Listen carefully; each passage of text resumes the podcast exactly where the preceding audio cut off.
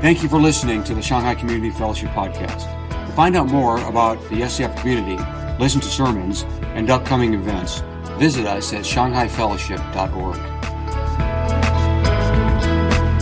We are going to continue and finish this series that we've been in uh, uh, on the minor prophets. So we've started earlier this month, and we're going to wrap things up. Now, if you say, well, I wasn't here for any of those other talks, and, and oh, I missed the whole thing, uh, it all kind of, kind of a standalone thing, so it's okay that you're going to hear this for the first time. And so we're going to jump in today.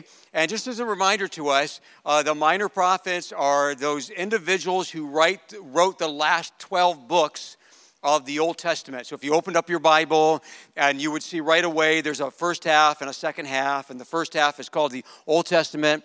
And the end of the first half, uh, there are 12 letters, 12 books, if you will, written by 12 individuals.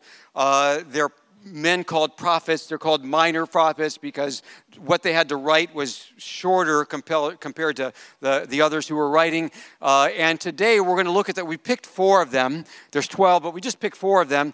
And today we're going to look at the last, and his name is Zechariah. Now, uh, it's 14 chapters. Uh, there's one other that's also 14 chapters, and most of them are even much shorter than that.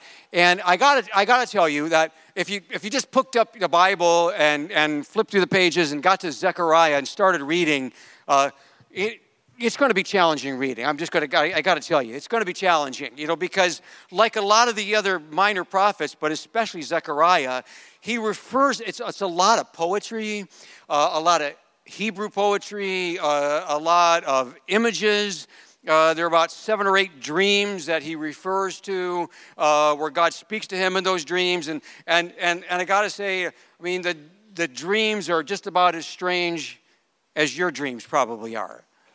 You know, there was a moon, and there was a cow that jumped over the moon, and a little boy that was blue, and he ran off with a spoon. Or, you know, it's just like, and then Aunt Millie showed up. I, I don't know what it all means, but, you know, it's like, well, he's got these dreams, and you're reading along, and, and actually, we're going to come back to those dreams, but you got to stay with it uh, because that's God speaking through us. And we're going to talk a little bit about who Zechariah is and how God speaks through him to us, especially when we know his, his time and his place. So, what I'm going to do today, uh, well, let me say this. Maybe the, the, the greatest benefit, the payoff for going through Zechariah and getting through all the dreams and the images and the poetry is that probably of all the 12 minor prophets, Zechariah has the most to say about Jesus. He has the most to say about Jesus. He has the most to say about Jesus' coming, which we look back to um, 2,000 years ago, but he also has things to say about Jesus coming again. He also makes the connection between Jesus and the city of Jerusalem, not only which would have been his future in our past, but also references to Jesus and the city of Jerusalem in a time that's yet to come. And so it's worth hanging in there with Zechariah because he's got a lot to say to us about Jesus and his city. And uh, so we're going to take a look at that today. So what we'll do is, is, is it's going to feel a little bit of, like you're going to get a little bit of biblical history here. I try not to stay too long there, but we're going to really kind of walk through some of that um, because it's Zechariah. And, but I'm, I just want to let you know we're, we're going somewhere, okay? I want to be assuring. So we're going to end up with some practical, I think, takeaways. You could say, oh, how does this apply to me kind of a thing. So, so that's where we're going. So you might think, wow, this is a lot of time we're spending on Zechariah and back in the day or whatever. But we are going to end up with uh, here's what you can take home. Here's how this applies to me. All right, so we are going to get there. So if you're, you know, just stay with me in about 15 minutes. You might be thinking, ah, oh, well, I, I don't know. And uh, so just hang in there. So I want to begin by reading something right out of chapter 8. Uh, there are 14 chapters, and this is what God has Zechariah say concerning uh, the city of Jerusalem at a time that for Zechariah is still the future. And I think some of what he's saying here is still future for us as well. So here in chapter 8, God speaks to Zechariah and says, This is what the Lord says I will return to Zion and dwell in Jerusalem. Then Jerusalem will be called the faithful city and the mountain of the Lord Almighty will be called the Holy Mountain. And this is what the Lord Almighty says, jumping down a few verses at verse 20. Many peoples and the inhabitants of many cities will yet come, and the inhabitants of one city will go to another city and say, Let us go to in, at once to entreat the Lord or ask the Lord and seek the Lord Almighty. I myself am going. So there's a, this, this, vision, if you will, of, of people from cities, and you'll see in a moment, from multiple nations who at some point in the future will want to go to Jerusalem because God dwells there. And, and they'll say, I'm going, why don't you come with me? And they'll be gathered together. Last verse. And many peoples and powerful nations will come to Jerusalem to seek the Lord Almighty to entreat him.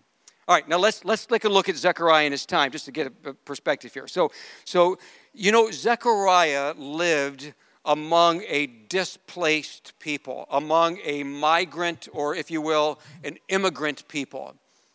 It, it, at some point, um, Zechariah's people were displaced not because of a political change, not because of an uh, economic shift, not because of, of a, a, a you know, movements of, of a, I'm trying to think, they're environmental movements, not because Zechariah's people became displaced because they lost a war. They lost a war uh, which would have taken a miracle for them to win. Long story, but they lost that war. And when they lost that war to a much powerful, more powerful, stronger nation, they lost their independence and they lost their autonomy. Essentially, they lost themselves as a nation. And this people group were then displaced to live in another country where they didn't speak the language, where they were not from there, they weren't born there. They became an immigrant, migrant, displaced people. Now, early on in that, maybe even before, I'm trying to think of the history there, maybe even before all that displacement happened, one, one person speaking for God said, This is going to happen. We are going to lose this battle. Our city is going to be destroyed, and we are going to become a displaced people. But we will only be displaced like this, living in exile, for 70 years, 70, 70 years, and then we'll be able to go back. Zechariah lives at a time after those 70 years have taken place. So Zechariah is living among a displaced people who are now getting the good news you can go back home. You can go back to your home country. You can go back to your capital city. Uh, you can go back, and, and that's the good news. The good news was you can go back home. The bad news was home was a mess.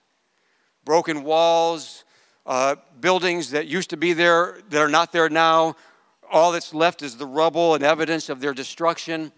Maybe most heartbreaking for Zechariah and his people was the centerpiece of their city, was their temple and that temple itself had been completely destroyed. So the good news was you can go home. The bad news is home is broken, home is destroyed. How do we go back? One man named Nehemiah, when hearing the good news, he could go back, and others would go back. And then hearing the sad news of the destruction of his hometown, his home city and country, he wept. He just, he just wept over the knowledge of, of what used to be and what has now what, what it's like now. And, and, and so people started going back, people started returning. And as they returned, they started rebuilding their lives and literally rebuilding parts of the wall uh, for their own protection, uh, rebuilding their own houses, and, and, and uh, it's all going good, right? Uh, except that nobody catches, nobody catches the, the desire to rebuild their temple. And so God kind of puts it on the heart of a couple of individuals to challenge the people who have returned hey, you need to rebuild the temple. You've, you've built your house, uh, you rebuilt your children's houses, you rebuilt your part of the wall. That's all good. But you know, a lot of time is going by and the temple hasn't, you guys haven't done that yet. And one of those people that God taps to do that is a man named Haggai, one of the other minor prophets. Now, when Haggai when, when, when he reminds them that they still need to build their temple, their worship place, he's not very gentle about it. Basically, he, he pretty much takes kind of a shame approach. Kind of like, you know, how, you guys ought to be embarrassed. How shameful that you're living in your own houses. How shame, shame on you for building your own house and living in that big, beautiful house that you built for yourself when God's house hasn't been touched yet.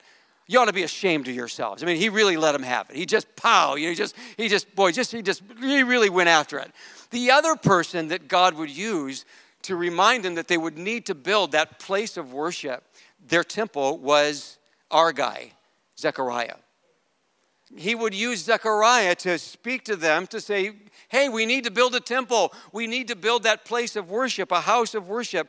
We're rebuilding our whole city. Well, that's just not walls, and that's just not city hall, and that's certainly not just your house. That's also that's also God's house too. And and inspiring them, he's got several ways he's going to do that. And one way he's going to do that is that it's actually God helps him.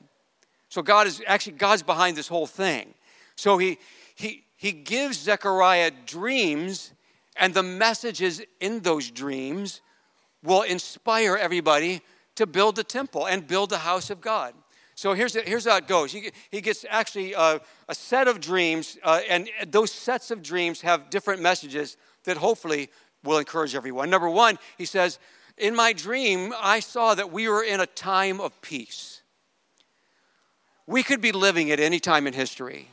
We could be living anywhere in any time in history. In other words, we could be living in a time of war. We could be living in a time of geopolitical shifts. We could be living a time of great instability. But you are living in a time of peace.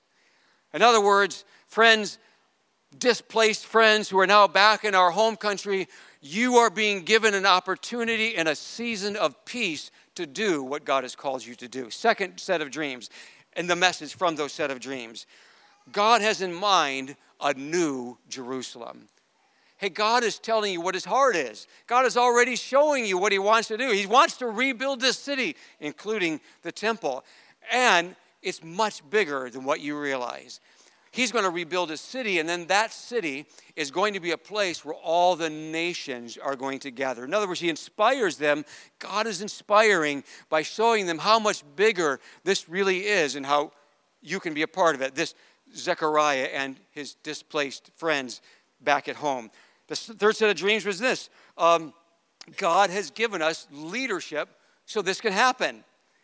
Again, another time and another, another season and another people, maybe we would say, yeah, it's good to rebuild the house of God. It's good to rebuild the temple, but quite frankly, we don't have any leadership. We don't have anybody who knows what they're doing. Uh, we just have a lot of people with good intentions, but who would do this?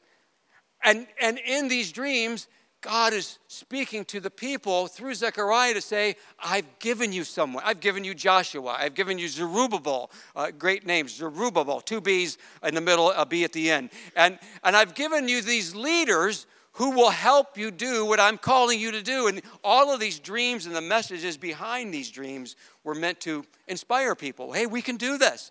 We can answer God's call. But the people have one more question they want to know if we build this temple, you know, which is a, a, house of, it's a place for worship. And you know, we used to have a temple here, and it was mag- it was it was one of the wonders of the world. Literally, I, people would come to just see. It was called Solomon's temple, but it was, of course, it was God's place of worship. And and they said our fathers and our grandfathers and, and their fathers would tell these stories of God's glory just resting in this building. I mean, given our unique relationship with God and His unique commitment to us and this building called the temple. And we heard these stories of worship and the glory of God filling this place. And, and, and, and we would respond to that, and God would respond to us. We want to know if we rebuild this building, will God's glory come? Or is this just going to be like another nice building? In our city. It'll be pretty, it'll be ornate, it'll be uh, religious looking in many ways, but nothing inside. Will God's glory be there as it once was? Will we, will we be able to worship? And, and, and, and that was actually kind of pretty good news for Zechariah because Here's a people who didn't want to just build a building. They wanted to build a place where God would dwell and the glory of the Lord would fill this place and we would worship Him as we once did. Um, uh, and that was their question, basically. And so God is going to answer that question through Zechariah. But like God so often does, that when we ask Him questions, He not only answers, maybe the question that we asked, maybe not always in the way that we thought he was going to, but he gives more of an answer than what we were anticipating. I mean, our question was if we build a building, if we build a temple, will his glory fill it as the old he did in the old temple? What God wants to say and will say to them is a lot more than that. Because in God's answer, God's going to say, Oh, no, yeah, we're, we're coming. The glory is going to fill that place, just as your fathers and grandfathers remember it. But I want you to also know I will be at work in your city. I want you to also know that out of you, I, can, I intend to fulfill my larger promise of sending my anointed one, my, my Savior, my, my Messiah, so that I can be and will fulfill the promise to be a blessing to all the nations of the earth. You guys get back to Jerusalem. You guys rebuild the city. You guys rebuild the temple. Yes, the glory of God will fill that place, but it will be so much more than that. I'm going to fulfill my promise to send the Messiah. And of course, we later find out and now know that that Messiah, that promised one, is Jesus. Uh, and, then, and then in the answer that he gives to Zechariah, he says, I'm going to do so much more than just rebuild your city today. In fact, I am going to, and he begins to describe a city uh, where Jesus would come and where he would be crucified and then raised again on the third day. He begins to describe the city of Jerusalem as a, as a gathering place for nations. I mean, the vision of it just gets bigger and bigger and bigger in the telling. God's just pouring out the whole thing through Zechariah. And what we discover, as I said earlier, is that through Zechariah, God is saying more about Jesus than he has probably through any other of the minor prophets. God is telling us more about Jesus, more about the Messiah, and about the city he would be associated with. It all starts to revolve around Jesus and his city. And when you jump forward and from Zechariah to Jesus, several hundred years, maybe more than that, a little bit more than that, and you get to Jesus' day, you realize that the things that Zechariah said are now coming into fulfillment in the person of Jesus. Let me give you four examples. All right, number one, Zechariah said that a leader would come who would be known as a shepherd, and that the shepherd would be struck, and then the sheep that followed that shepherd would be scattered. In Zechariah chapter 13, we read, Awake, sword, against my shepherd, against the man who is close to me declares the Lord Almighty. Strike the shepherd, and the sheep will be scattered, and I will turn my hand against the little ones. A description of a leader, a shepherd king who would be struck, and then the sheep would scatter. As Jesus gathered with his sheep, his disciples, on the night before he was crucified, they didn't know he was going to be crucified the next day. They didn't certainly know about the resurrection uh, two days later or on the third day, uh, but Jesus did. And Jesus is mindful in Gethsemane on that very night that the prophecy and the prediction of Zechariah would come to pass. Jesus, who has already described himself as a shepherd, already described you and I like sheep who are lost without a shepherd says on this night that he, the shepherd, would be struck and the sheep would scatter. And that is exactly what happens. We read there in Matthew 26 this very night you will fall away on account of me, speaking to his sheep, his disciples. I will strike the shepherd, and the sheep of the flock will be scattered. Jesus understood this describes him, and it marks a time where God is fulfilling his word on that night. Secondly, Zechariah would talk about the entry of the king. We opened the service with this today. Zechariah 9 Rejoice greatly, daughter of Zion. Shout, daughter Jerusalem. See, your king comes to you, righteous and victorious, lowly and riding on a donkey, on a colt, the foal of a donkey. But this is the verse we didn't read. I will take away the chariots from Ephraim and the war horses from Jerusalem. The battle bow will be broken. He, who, who, he, who is he? The one who is riding on the colt. He will proclaim peace to the nations. He will, his rule will extend from sea to sea and from the river to the ends of the earth. Jesus is the one described by Zechariah, who would come into the city of Jerusalem riding on a colt, the foal of a donkey. As they approached Jerusalem and came to Bethphage on the Mount of Olives, Jesus sent two disciples, saying to them, Go to the village ahead of you. At once you'll find a donkey tied there, and her colt by her. Untie them and bring them to me. If anyone says anything to you, say that the Lord needs them, and he will send them right away. This took place to fulfill what was spoken through the prophet Zechariah. Say to daughter Zion, See, your king comes to you, gentle and riding on a donkey, on a colt, the foal of a donkey. Jesus is described there as one who is victorious. Literally, it means as one who is saved. Jesus is the shepherd king who is coming into his capital city, who is coming into his own, not as one riding on the outward signs of authority or power, but in humility. And he is coming as one who is victorious. Literally, that word means to be saved. He is coming as the humble king who himself was saved. When was Jesus saved, you ask? He died on a cross. He was buried in a borrowed tomb. He was saved on the third day when his Father raised him from the dead. He comes to us as a humble king who himself was saved. Jesus is very much aware that he's fulfilling these promises, and he is initiating then as now a universal, and all the nations that are represented in this room speak to it, a universal reign of peace. And this is our king that Zechariah told us about 30 pieces of silver. Zechariah 11, we read, I told them, if you think it best, give me my pay. But if not, keep it. So they paid me 30 pieces of silver. And the Lord said to me, Throw it to the potter, the handsome price at which they valued me. So I took the 30 pieces of silver and threw them to the potter at the house of the Lord. You probably already know that in the story of Jesus, uh, they wanted to arrest him and to kill him uh, because he, they said, uh, blasphemed and claimed to be God, because of his political, uh, uh, the things that he was doing that was undermining the leadership of Israel at the time, many reasons.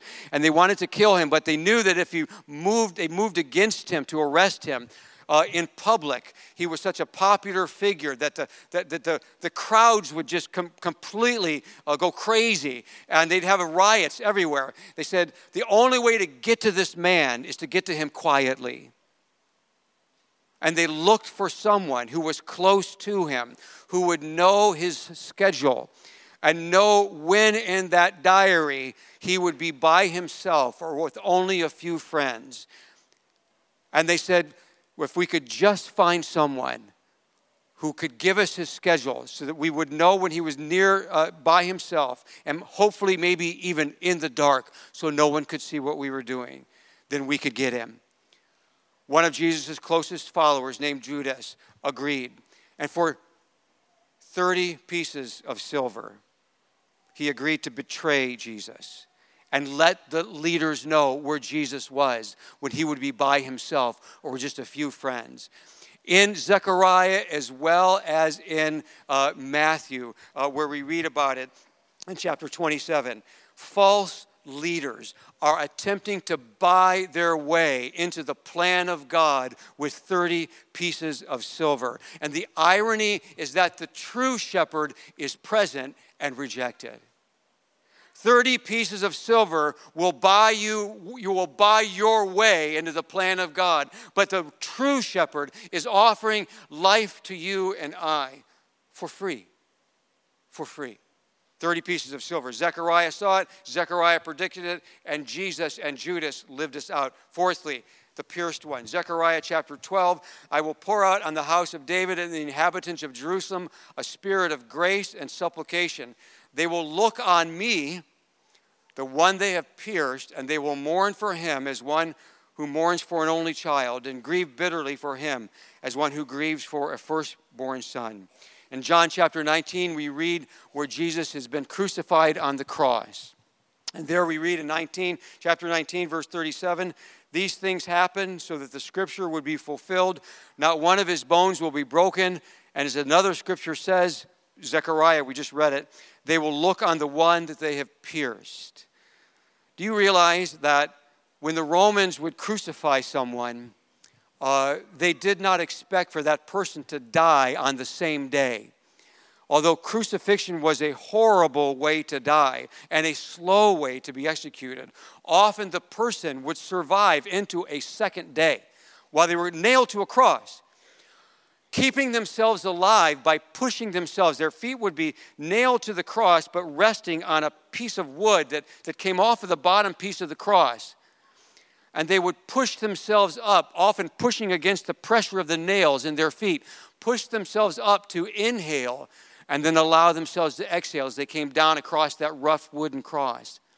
And so Rome did not want men hanging on that cross day after day after day.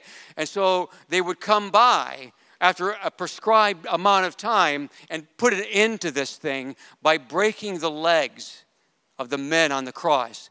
If your legs are broken, you can't push yourself up and inhale, and you die from suffocation. And as they came from cross to cross that day, a Roman soldier came to Jesus to see is he still living? Is he still breathing? And they looked at him and found that he was dead. He had died. And so they did not break his legs, fulfilling yet another prophetic word. His, his no bone would be broken. And there was another one, this one from Zechariah we would look upon this side where he was pierced. He had already been pierced by the tip of the soldier's spear, but he was only pierced once. And we only mourn for him once. He doesn't get pierced again and again and again. He, we don't mourn for him again and again and again. We don't grieve for him again and again and again. One time, the Son of God gave his life, pierced for us. One time. And after that, there is life there is life. You cannot escape the close relationship between Jesus and his city, also foretold in Zechariah. In Matthew, we read from that time on, Jesus began to explain to his disciples they would, must go to Jerusalem, suffer many things at the hands of the elders and chief priests and the teachers of the law, that he must be killed and on the third day be raised to life. In Luke chapter 19, uh, we read, as the time approached for him to be taken up to heaven, Jesus resolutely set out for the city of Jerusalem. In Matthew chapter 23, Jerusalem, Jerusalem, Jesus would say, You who kill the prophets and stone those sent to you, how often I have longed to gather your children as hens gather her chicks under her wings, and yet you were not willing. Look, your house is left to you desolate. For I tell you, you will not see me again until you say, Blessed is he who comes in the name of the Lord. And Jesus is looking forward to another time when Jerusalem, the city, would receive the risen, reigning Christ. Jesus took the twelve aside. He said to them, We're going up to Jerusalem, and everything that is written by the prophets including Zechariah, about the Son of Man will be fulfilled, and he'll be delivered over to the Gentiles. They'll mock him, insult him, and they will spit on him. And in Luke 19, as Jesus approached Jerusalem and saw the city, he wept over it and said, If you, even you, had only known on this day what would bring you peace, but now it is hidden from your eyes. Jesus brings himself into the city, for in the city of Jerusalem, it is his city, it is his capital city, it's the city where he will reign, but on this day, his own will not receive him, and he will die in that city, but he will return to that city. If you keep reading the story, if you keep reading on, and Zechariah is giving us a glimpse and a light into that future, Jesus will return to that city and he will reign in that city. And you'll discover that Jesus will have men and women, a new humanity who will partner with God to develop the created order and the full potential of all that God God has made and called good from the city, which is Jesus' city. It's a beautiful story. And, and I was reminded about this this week, and I love the way the author put it. You'll find that when you get to the end of the Bible story, it's actually the beginning of a new story. If you get all the way to the last book of the Bible and the last two chapters, chapter 21 and 22, I mean, like literally the very end, it looks like the end because it's the last two chapters. Everybody knows the last two chapters of the book are the end of the story. But what you discover is that the end of the story is the beginning of a new story where Jesus is there as Zechariah said he would be, and the city is there as Zechariah said it would be. So, this is the part where I talk about what does this mean for us. All right, now, of course, we are not a group of displaced Jewish people who need to go to Jerusalem immediately and start rebuilding the temple. It's probably not how we're going to respond. That's probably not, that part of the message probably isn't for us. We're not a group of displaced Jewish people who've been living in captivity and we need to get to Jerusalem right away and start building stuff. All right, obviously, at least to me, we are living in the light of what God has accomplished through the person of Jesus Christ, an accomplishment that Zechariah foretold, an accomplishment that we look back on today. We are living in the light of what God has done. And by the way, do you realize that probably one of the greatest witnesses to the truth of the Bible is the way it makes predictions and then shows how those predictions and prophecies are fulfilled, especially in the life of Jesus. Uh, whether we believe it or not, we live in the grace and the mercy that was accomplished through the person of Jesus Christ. Let me say something fairly strong. I saw a few heads in the first service kind of look at me like, uh, I'm going to think about that one. But the law of God and the love of God accomplished in the person of Jesus is like gravity in this way whether or not I believe in gravity, whether or not I accept gravity, it doesn't matter. If I jump off the top of this building, I'm coming down. It's not about whether I believe it or not. Whether or not you believe in God, you're a deist or an atheist, or whether you not believe that Jesus is the Son of God and died for your sins, whether you believe any of that or don't believe it, you still live, you and I still live in the truth of the grace and the mercy that is expressed through the person of Jesus Christ. Here's the two takeaways. Got the whole thing. We're coming down to this. Put this in your uh, rucksack, put this in your purse. We're going to take this away. Number one, Zechariah has said all this stuff. There's dreams, there's images, there's poetry, uh, there's promises, there's prophecies. It's all there. You, you, you, everything. It's, it's all in those 14 chapters. I'm telling you, you got to go read it. And it's all there. But in the midst of that, he says two things that are very, very clear. Very clear. Just you could use like there's no uh, well, there's no misunderstanding that. You got to take that away. In the midst of all of that, especially the part where the people were saying, "Hey, if we rebuild that temple, will God fill it with His glory?" Here, listen, this is what He says. Those who are far away will come and help to build the temple of the Lord, and you will know that the Lord Almighty has sent me to you. And this is the phrase this will happen if you diligently obey the Lord your God. And this is the first takeaway there is good news all around us. And there is hope all around us. Every, there is hope everywhere. You can find it, you can see it. But you and I must do what Jesus taught us to do. Essentially, what Zechariah says to these people in Zechariah 6, Jesus repeats in John 14 If you love me, you will keep my commandments. That's the first takeaway. That's my part. I must do, I must do what Jesus taught me to do to see the good news as good news and to see the hope of God as hope. You see, God is offering us hope, and some of us look at that, maybe what you heard me say today, and say, I don't, I don't see any hope in that. It's nice and everything, you know, Jesus and Jerusalem and the city and coming back and, and, and you know, read it 21 and 22 of the last, but I don't see any hope in that. God doesn't say to us, oh, oh, oh, I'm sorry. You, you didn't see any hope in what I had to share? Well, let me change that. And so I can say something that seems hopeful to you. God doesn't change his message of hope, he changes me so I can see it as hope. You see? He, he, he doesn't change his, what he doesn't change what hope is. He says this is hope. He changes me so I can see with new eyes that this is indeed good news and hope. And here's the second takeaway. We're almost done. Zechariah and his people, these are, you know, rebuild a temple, right? Rebuild a temple. But you're looking around and you're saying, this isn't going to be easy.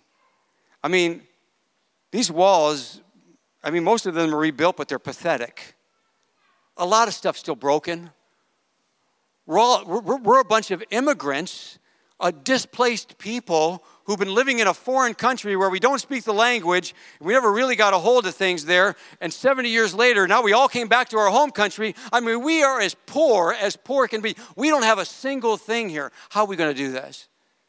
There's no might to build a temple. There's no strength to build a temple. Nobody's got any extra stone blocks to build a temple. How are we going to do this? And so God has Zechariah say this, and this is our second ta- takeaway. It's not going to be accomplished by might, and it's not going to be accomplished by strength. It's going to be by my spirit. Zechariah chapter 4. If, if, you've been a Christian for a while, you've probably quoted this yourself many times. It's not going to be accomplished by might, and it's not going to be accomplished by our strength. This is going to get done by the Spirit of God. This is going to get done by the Spirit of God. And it may very well be, even right now, you are trying to answer God's call in your own strength and with your own might. You're just working as hard as you can possibly work. It's not going to be by strength, it's not going to be by your might. It's going to be by the Spirit of God. Several years, quite a few years ago, a dear friend said to me this because I was trying to accomplish something in my own strength. I thought to myself, I recognize this situation.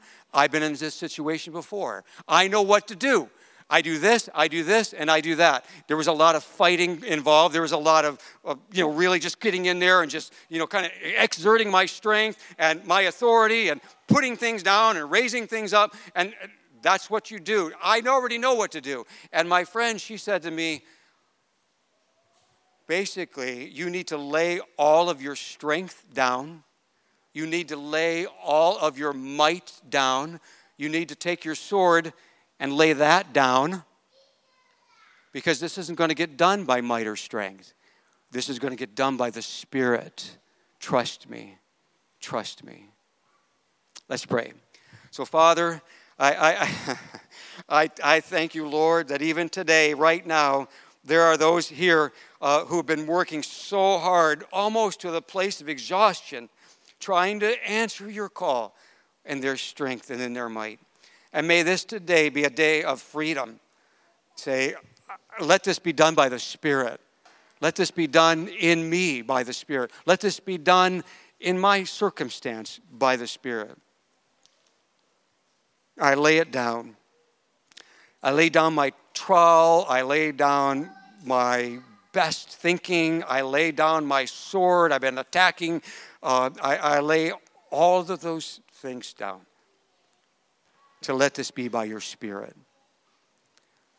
Be at work among your people that we might give glory to God and others might follow. In Jesus' name, amen.